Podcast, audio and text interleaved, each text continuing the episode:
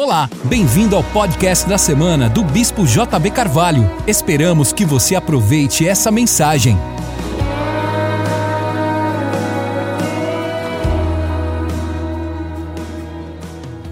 Glória a Deus. Abra comigo em 2 Pedro. 2 Pedro. Todos acharam? Diga comigo essa noite, eu sou abençoado. Diga, eu sou grandemente abençoado. Altamente favorecido. E profundamente amado. Diga, eu sou grandemente abençoado.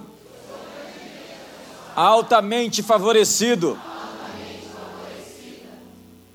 E profundamente amado. Segundo a Pedro capítulo 1, verso 1, 2, 3 e 4 diz assim: Simão Pedro, servo e apóstolo de Jesus Cristo, aos que conosco alcançaram fé igualmente preciosa pela justiça do nosso Deus e Salvador Jesus Cristo. Graça e paz vos sejam multiplicadas. Olha para o seu irmão, põe a mão no ombro dele e diga: Graça e paz te sejam multiplicadas. Pelo conhecimento de Deus e de Jesus Cristo, nosso Senhor, como o seu divino poder nos deu tudo o que diz respeito à vida e à piedade, pelo conhecimento daquele que nos chamou pela sua glória e virtude, pelas quais ele nos, nos tem dado grandíssimas e preciosas promessas, para que por elas fiqueis participantes da natureza divina, havendo escapado da corrupção que pela concupiscência há no mundo. Eu sou de uma época que o pessoal se saudava com paz do Senhor. Quantos são dessa época? Depois assim ficou mais estiloso. O pessoal começou a chamar graça e paz, graça e paz irmão. Quantos são dessa época? Aí depois começou, algum, algumas pessoas começaram a dizer shalom. Shalom. Mas eu gosto do graça e paz, irmão. Então diga para o seu irmão, graça e paz. O que, é graça? É favor imerecido. Quando você fala graça para o seu irmão, você está dizendo, você vai ter mais do que você merece. Ei, diga para o seu irmão, você vai ter mais do que você merece. Ei, põe a mão no ombro dele e fala assim: Deus vai te tratar melhor do que você merece. E paz é plenitude, paz de fato é shalom, nada quebrado, nada faltando, nada fora do lugar. Diga, olha, tudo vai estar no lugar, tudo em ordem, nada faltando, nada quebrado, em plenitude. Diga para ele, graça e paz, irmão. E empurra ele aí e fala, graça e paz, irmão. Sacode ele aí essa noite. Eu tenho dito que a graça não é uma medida fixa. A graça não é uma medida fixa. A Bíblia fala que Jesus crescia em estatura, em sabedoria e em graça perante Deus e os homens. Jesus crescia em graça. Essa é uma boa oração para você orar pelos seus filhos. Pai, faz meus filhos crescerem em graça perante Deus e perante os homens. Vamos lá? Agora cita o nome deles, cita o nome deles. Pai, faz a Chara e a Caris crescerem em graça perante Deus e perante os homens. Tem gente que está aí citando o nome de filho até agora. As Escrituras falam sobre uma maior graça. Porquanto diz que Deus dá graça aos humildes. Olha o capítulo 4, verso número 6 de Tiago. Antes ele dá maior graça. Diga comigo, maior graça. Põe a mão no ombro do seu irmão e diga: maior graça está chegando. Pelo que Deus diz, Deus resiste aos soberbos, mas dá graça aos humildes. A graça encontra lugar em corações humildes. A Bíblia ainda fala da riqueza da graça ou da abundância da graça. Veja Romanos 5,17 que diz: Se pela ofensa de um e por meio de um só reinou a morte, muito mais os que receberam a abundância da graça e o dom da justiça reinarão em vida por meio de um só, a saber, Jesus Cristo. Diga, quando eu recebo abundante graça, eu posso reinar em vida. Quantos querem reinar em vida?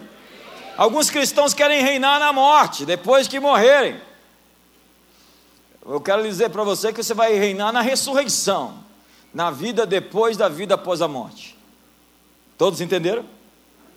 Diga a vida depois da vida após a morte. Diga, chama-se ressurreição. Isso é lindo. Mas as Escrituras nos advertem sobre cair da graça ou anular a graça. Veja o que Paulo diz aos Gálatas, no capítulo 1: Admira-me que estejais passando tão depressa daquele que vos chamou na graça de Cristo para outro evangelho. E ele vai dizer aí, pelos versos 8 e 9: Ainda que o anjo descendo do céu vos traga e vos pregue um evangelho diferente daquele que vos temos pregado, seja anátema, isso está escrito. Mas ainda que nós ou um anjo dos céus pregue um evangelho diferente daquele que vos temos pregado, que seja amaldiçoado. Ele está falando, o evangelho da graça de vocês foi perdido por um evangelho voltando à lei. Esse é o tema da carta de Paulo, a epístola aos Gálatas. Os crentes da Galácia trocaram a graça por outro evangelho. Eles estavam sob o sistema do favor merecido, não é do favor imerecido, é do favor merecido. Ou da lei, ou das obras. Quando você usa a justiça própria, você perde o favor. Justiça própria. Tem tanto crente cheio de justiça própria. Eu sou merecedor. Olha o que diz Paulo no capítulo número 2, no verso 21. Não anulo a graça de Deus, pois se a justiça é mediante a lei, segue-se que Cristo morreu em vão.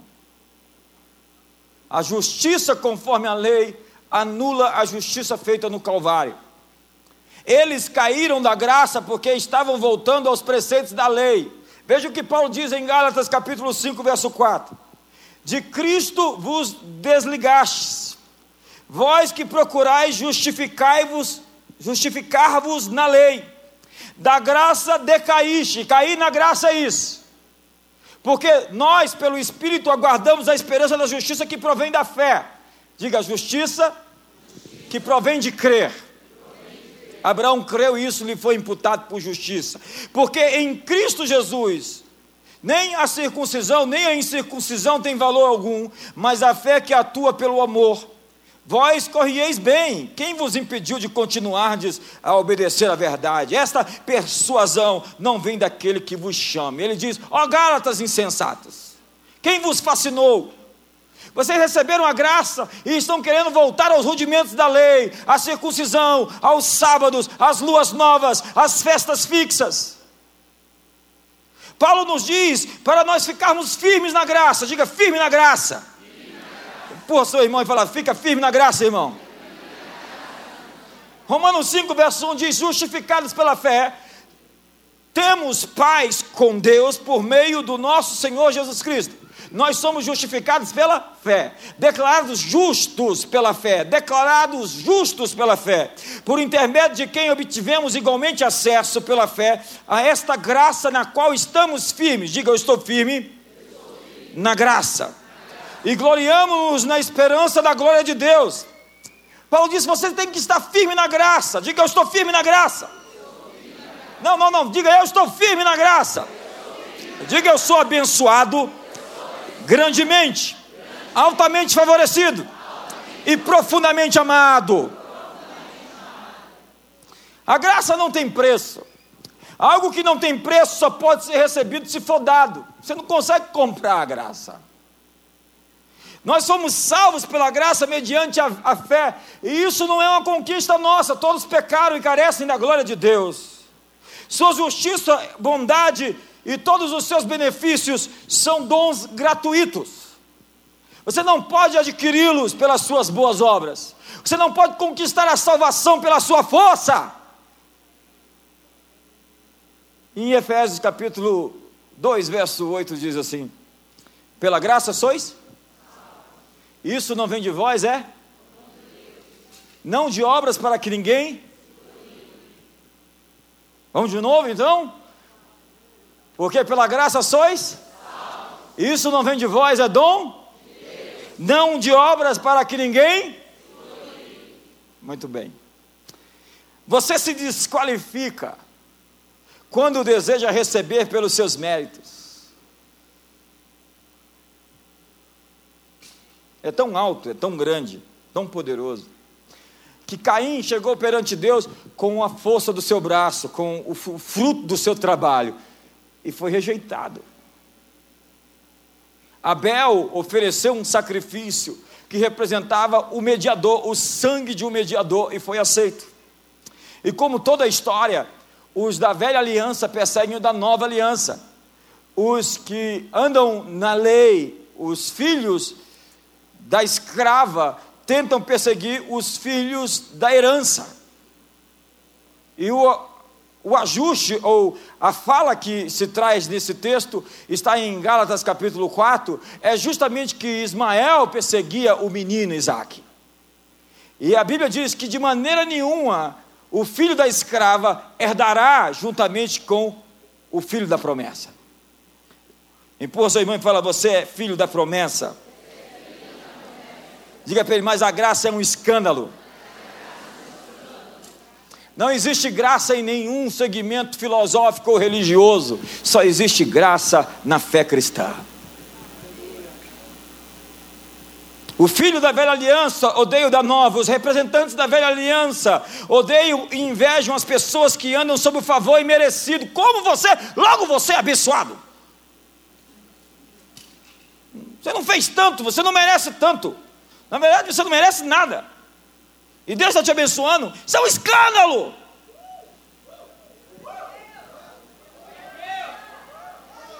Pois tem muita gente que vai ficar muito escandalizada com você esse ano.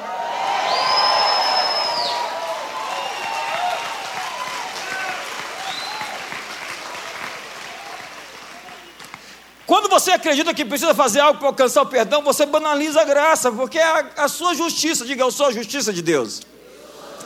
Como diz 2 Coríntios capítulo 5, verso 21, que aquele que não conheceu o pecado, ele o tornou pecado para que nós fôssemos feitos justiça de Deus.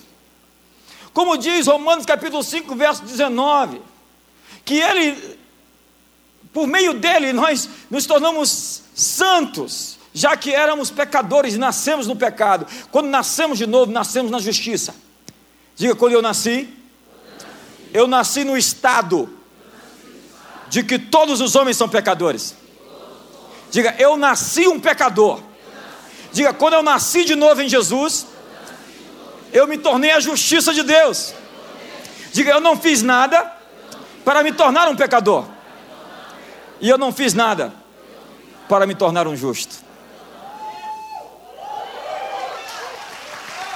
Quem fez algo foi Ele, morrendo na cruz, tomando a minha coroa de espinho, tomando a minha cruz, tomando o meu pecado sobre si, para que eu fosse chamado justiça de Deus.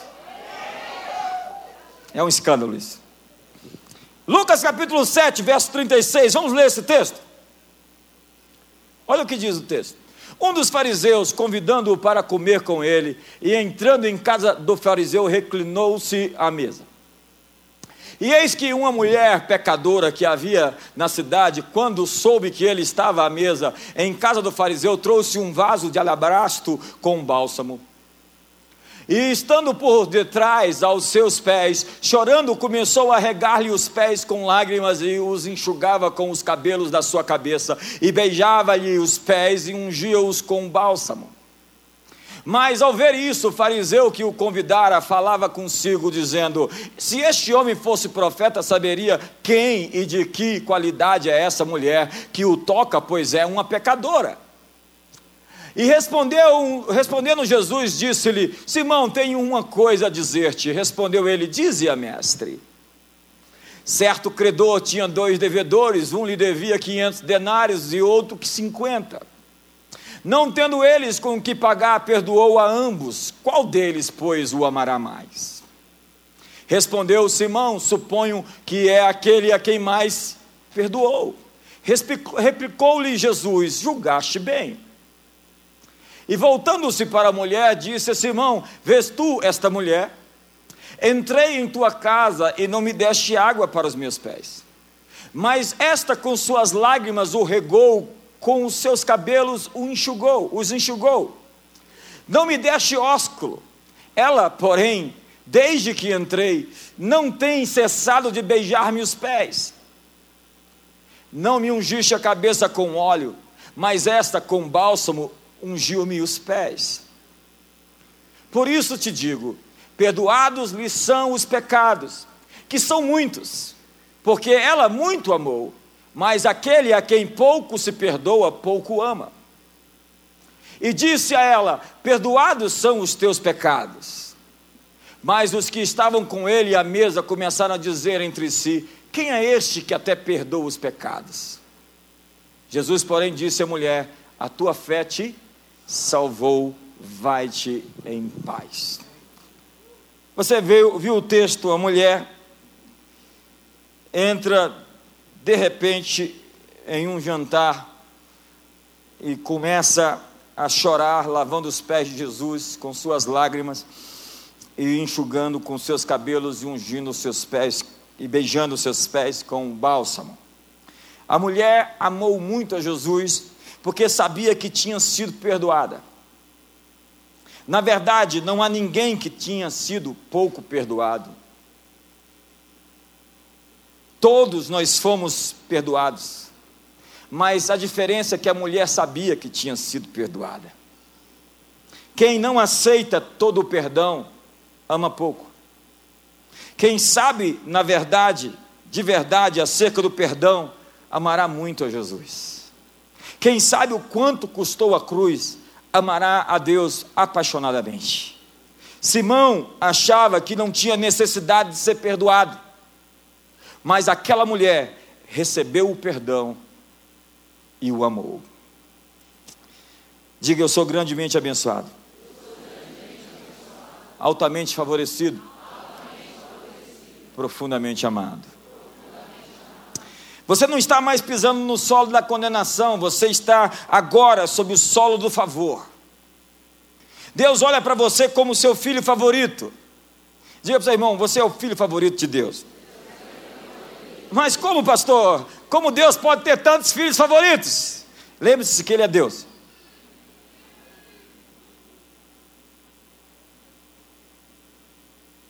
O apóstolo João é chamado na Bíblia de o discípulo amado, você lembra?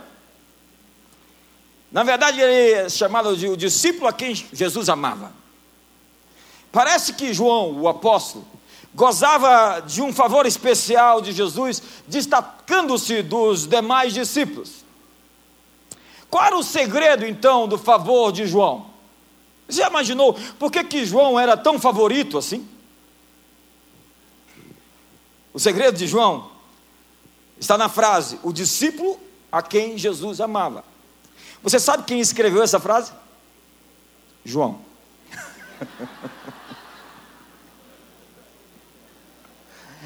Ela não consta em nenhum dos outros evangelhos.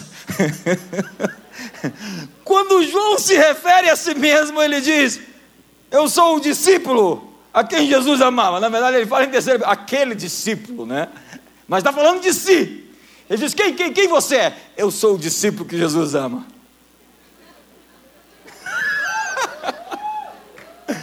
Amigo, coloque agora nas respostas dos seus e-mails, nas cartas que você escrever, assinado o discípulo que Jesus ama.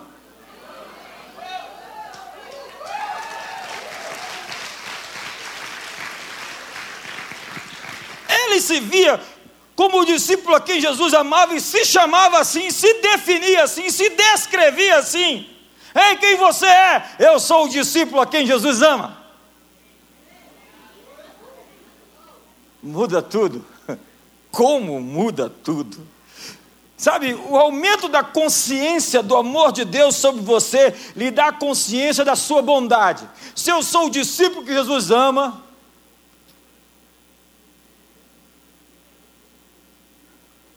Diga para o seu irmão: Eu sou o discípulo que Jesus ama. Para nós cristãos não existe sorte, existe favor imerecido. Quanto mais você está consciente de quão precioso é para Jesus e de quão favorecido é devido a Ele, mais crescerá em favor diante de Deus e dos homens. Eu estou consciente do seu amor. Eu sou o discípulo que Ele ama. Eu sou a pessoa que Ele ama. Então eu vou andar nas alturas da terra. Eu vou crescer diante dos homens e diante de Deus em graça. Diga, eu sou altamente abençoado. Grandemente favorecido. Profundamente amado. Diga, eu sou altamente abençoado. Grandemente favorecido. Profundamente amado.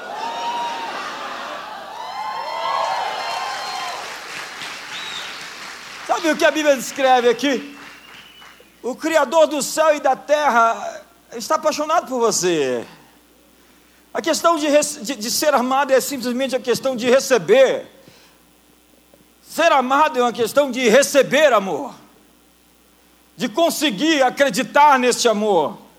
Quase todos os cristãos creem que Deus pode fazer muitas coisas poderosas por eles. Quase todos os cristãos creem que Deus tem poder para os abençoar, para os livrar, para os proteger, para os curar, para os perdoar, para prosperar qualquer pessoa.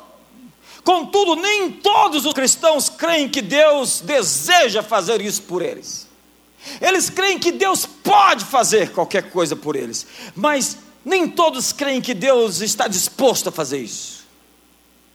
Em Mateus capítulo 8, verso 1, e 3, 1 a 3, nós vemos assim: Ora, descendo ele do monte, grandes multidões o seguiam. E eis que um leproso, tendo-se aproximado, adorou-o, dizendo: Senhor, se quiseres, podes purificar-me. E Jesus, estendendo a mão, tocou-lhe, dizendo: Quero,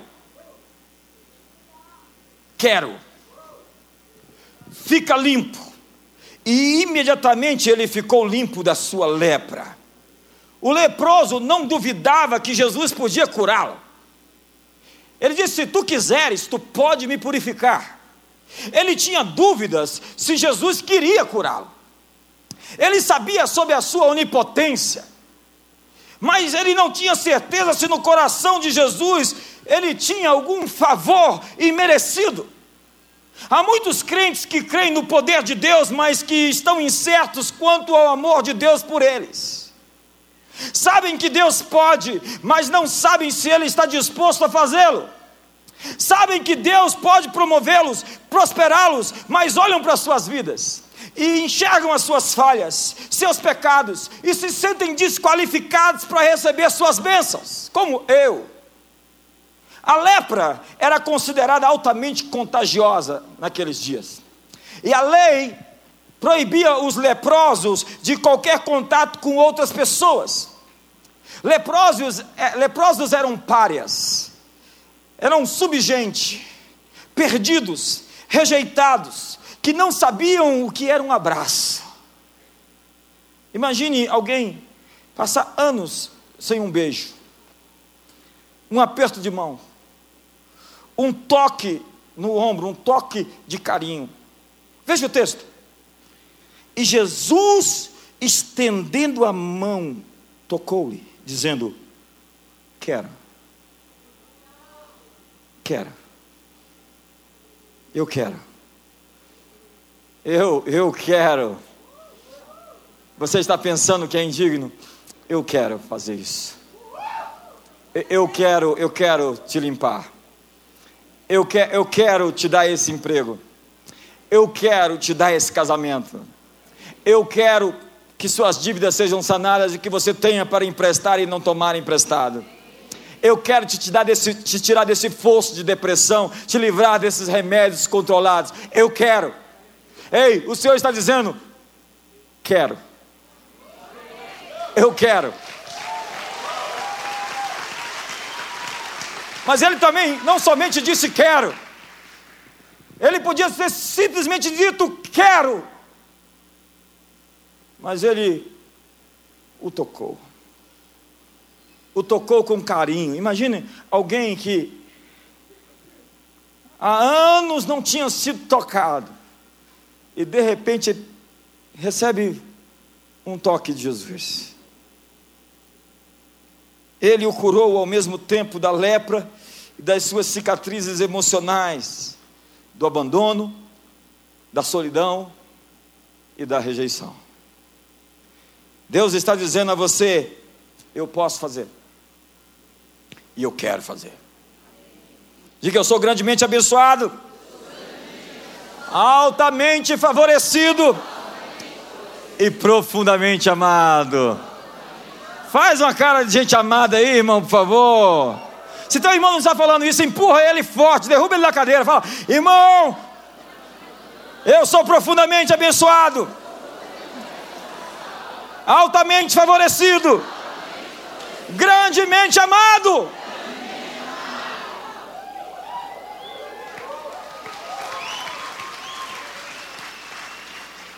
Mateus capítulo 3 diz assim: E eis uma voz dos céus que dizia: Este é o meu filho amado, em quem me comprazo. Essa é uma declaração máxima de aprovação, de total aceitação, de validação extremada. Validação é quando eu te confirmo, quando eu te afirmo eu digo: você é, você pode, você consegue. Este é o meu filho amado em quem me comprazo, em quem eu me agrado. Eu me agrado de você e eu te aceito. Você me agrada e você é aceito. Agora passe uma página nesse texto e você vai ver o modo operante do inimigo, no capítulo 4. Jesus tinha acabado de receber a afirmação, a validação, a aprovação, a aceitação do Pai. Aí no capítulo 4, o inimigo vem no verso 3 dizendo: Então o tentador, aproximando-se, disse-lhe: Se tu és filho de Deus, manda que essas pedras se tornem em pães. Jesus ouviu a palavra dizendo: Tu és meu filho. Mais que isso. A tentação é mais do que duvidar de ser, sobre ser filho de Deus. Alguns acreditam que são filhos, mas como não obtiveram um referencial de amor em lugar nenhum dos seus pais, ser filho não significa muito.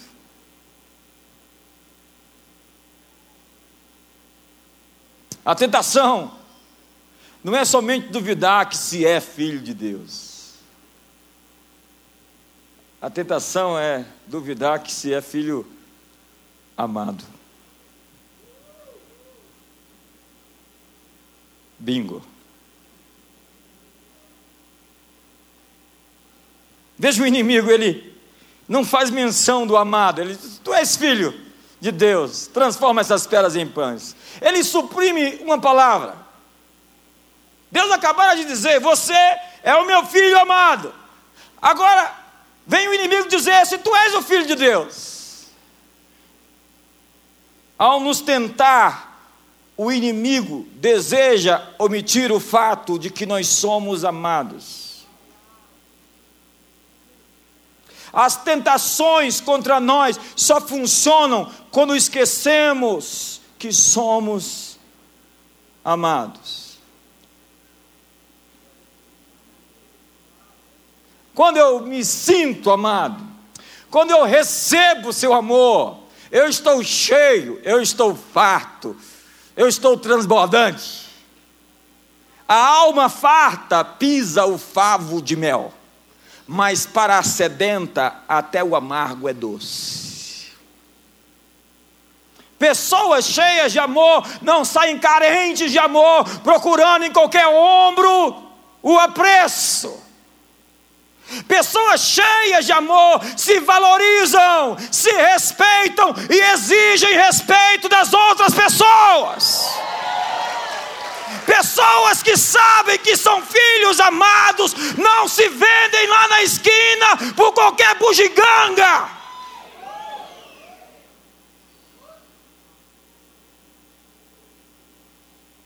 Efésios capítulo 1, verso 6. Diz assim: Para louvor da glória da Sua graça, que Ele nos concedeu gratuitamente no. Diga, eu recebi a graça da aceitação da aprovação no amado, no qual temos a redenção pelo seu sangue, a remissão dos pecados, segundo a riqueza da sua graça. Diga a riqueza da sua graça. Me trouxe redenção e a remissão dos meus pecados. E aí o apóstolo Paulo vai dizer: já nenhuma condenação a mais para aqueles que estão em Cristo Jesus. Ele vai dizer: quem tentará acusação contra os eleitos de Deus, se é Deus quem justifica, se Deus é por nós, quem será contra nós? Porque nele nós somos mais do que vencedores. Diga, eu sou aceito no amado. Diga, eu tenho um favor imerecido. Diga, eu recebo suas bênçãos gratuitamente no amado.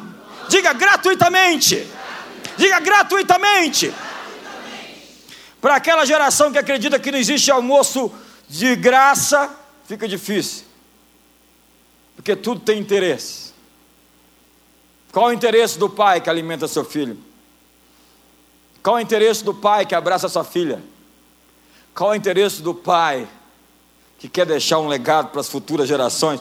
Olha esse texto de 1 Coríntios capítulo 2, no verso 12. Diz assim: Ora, nós não temos recebido o Espírito do mundo, mas sim o Espírito que provém de Deus, a fim de compreendermos as coisas que nos foram dadas.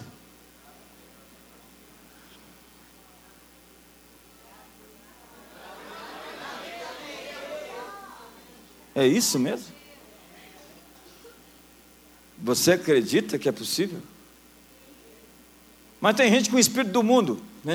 O mundo entrou na igreja, o mundo entrou foi nos legalistas, crentes religiosos, que só consegue operar sobre legalismos, sobre leis, sobre obras, e não consegue receber a abundância da graça e o dom da justiça e as coisas que Ele fez por mim gratuitamente. Eu sou amado. Eu sou filho amado. Diga, eu sou filho amado. Diga, eu sou altamente favorecido, grandemente abençoado, profundamente amado. Diga, eu sou o discípulo a quem Jesus ama. Diga para você, irmão, não sei o que você pensa sobre isso, mas eu sou o discípulo a quem Jesus ama. Diga, eu estou no amado. Cantares de Salomão diz: eu sou do meu amado e o meu amado é meu. O coração do amado removeu meus pecados e me chamou para perto dele. Agora veja a resposta de Jesus, no verso número 4. Jesus, porém, respondeu: Está, não só de pão viverá o homem, mas de toda palavra que procede da boca de Deus. Palavra, palavra de Deus aqui é rema, não é logos. Você vai viver de toda a palavra que procede da boca de Deus, a palavra viva, a voz viva, a palavra falada por Deus. Rema é a palavra do agora, diga palavra do agora. Diga palavra do agora. Olha para o seu irmão e diga: Deus tem uma palavra do agora para você. Qual era a palavra do agora para Jesus naquele momento em que ele estava sendo tentado? O diabo estava tentando Jesus, mas Jesus tinha uma palavra do agora. Qual era a palavra do agora de Jesus? Tu és o meu filho amado em quem me comprazo. Você é amado, você não é só filho de Deus, você é filho amado. Irmão, eu vim aqui essa noite para te dizer que você não é somente filho de Deus, você é filho amado. E se você não sabe amor, o que é amor, porque seu pai e sua mãe nunca souberam te dar, porque eles também não receberam isso, você vai aprender a ser amado por Deus de maneira exponencial e extraordinária. Nesse ano, receba o amor incondicional do Pai. Me ajuda aí, se ajuda aí. Faz um barulho. Você que é filho amado do Pai, dá um brado de vitória hoje. A palavra do agora de Jesus é que não só de pão viverá o homem, mas de toda palavra que procede da boca de Deus. As suas palavras são pão que alimentam a nossa vida. Ele estava liberando uma palavra rema. Deus tem uma palavra rema para você hoje. Então põe a mão no seu irmão agora, no ombro do seu irmão e ore com ele, para que Deus lhe dê uma palavra rema, libere uma palavra rema. Ei, tem uma palavra na boca de Deus para ele agora. Qual é a palavra da boca de Deus para ele agora? Tem uma palavra específica, você pode ler a Bíblia, é a palavra, mas a palavra rema é a palavra específica, é a palavra para o momento específico, para o momento específico, é a palavra do agora. Deus tem uma palavra do agora para a vida do seu irmão, ministra a vida dele. Ore agora para que Deus lhe dê uma palavra do agora. Então agora olha para ele e dê a palavra do agora para ele. Assim diz o Senhor para você. Qual é a palavra do agora? Você é grandemente abençoado, altamente favorecido, profundamente amado. Eu tenho uma palavra do agora para você. Quantos querem receber uma palavra do agora hoje? Quantos vão pegar essa palavra para o ano inteiro, para a década inteira? Creio que hei de ver a bondade do Senhor na terra dos viventes. Você pode fazer melhor. Essa é a palavra do agora. Essa é a palavra rema, a palavra da boca de Deus para a sua vida. Eu creio que verei a bondade Senhor na terra dos viventes.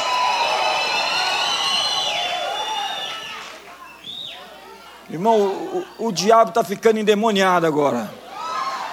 Está possesso ele. O diabo possesso é uma coisa estranha. Né? Olha o verso 14. Espera tu pelo Senhor. Anima-te, diga para o seu irmão: anima-te. Olha bem para ele, vê se ele está animado. Se ele não estiver animado, começa a sacudir ele para ele ficar animado. Diga para ele: anima-te. Diga: anima-te. Diga para ele: fortalece o teu coração. Diga: espera, pois pelo Senhor, porque você verá a bondade do Senhor na terra dos viventes.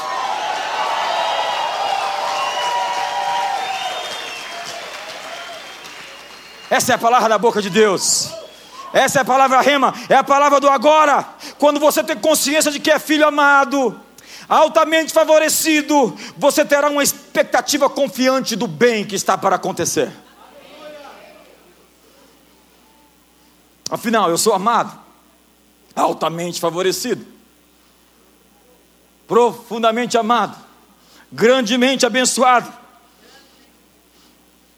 há uma conspiração divina em seu favor. Deus está conspirando por você.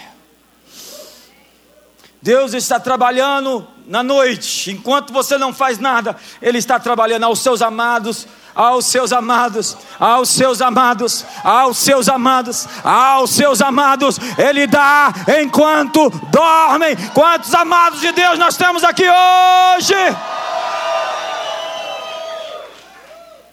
Tem gente que está começando a se sentir amado, sabe? Tem gente que tem dificuldade de ser amado. Tem gente que qualquer demonstração de amor é, é, é perversão. Você dá um abraço no sujeito, ele já fica assim, qual é? Ósculo santo, nem pensar na igreja do século 21. Já fica pensando treita. Então você está do lado do irmão e dá um ósculo santo nele. É fácil, né, irmão? Dar um beijo na irmã assim do lado, né? É fácil, né? Vou botar o pastor Eduardo aí do seu lado para você dar um beijo nele.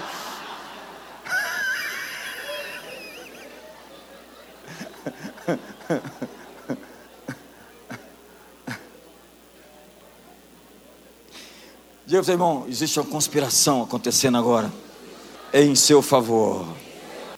Tem gente assim vidrada em inimigo. Ouvi uma frase do Moltmann hoje: que se você só enxerga o inimigo, você vai se tornar inimigo de si mesmo. John J. Moltmann.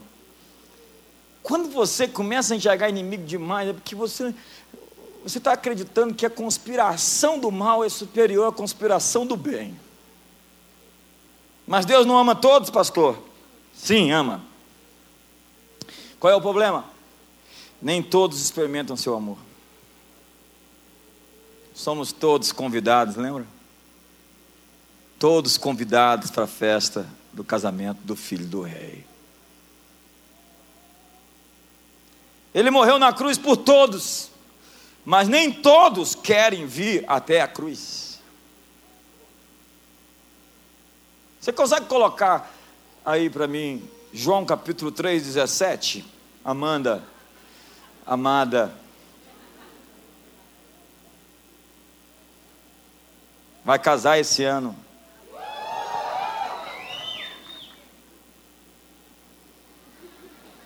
É rápido quando fala isso. Você conhece o texto, verso 16, porque Deus amou o mundo de tal maneira que deu o seu único filho, de tal maneira, de tal maneira que deu o seu único filho para que todo aquele que nele crê não pereça, mas tenha a vida eterna. Porque Deus enviou o seu filho ao mundo não para que o julgasse o mundo, mas para que o mundo fosse salvo por ele. Verso 18. Quem crê nele não é julgado mas quem não crê já está julgado, porquanto não crê no nome do unigênito Filho de Deus. Verso 19. E o julgamento é este: a luz veio ao mundo, e os homens amaram antes as trevas que a luz, porque as suas obras eram más. Deus convida a todos. Em Mateus capítulo 8, verso 20, Jesus disse: as raposas têm, têm seus covis, e as aves dos céus ninhos, mas o filho do homem não tem onde reclinar a cabeça. E eu termino agora. Eu sinto que eu sou amado. Reclinar a cabeça é a palavra clino. Diga clino. Clino aparece de novo em João capítulo 19, verso 30, quando diz assim: quando, pois, Jesus tomou o vinagre, disse: Está consumado, e clino, inclinando-se a cabeça, entregou o Espírito.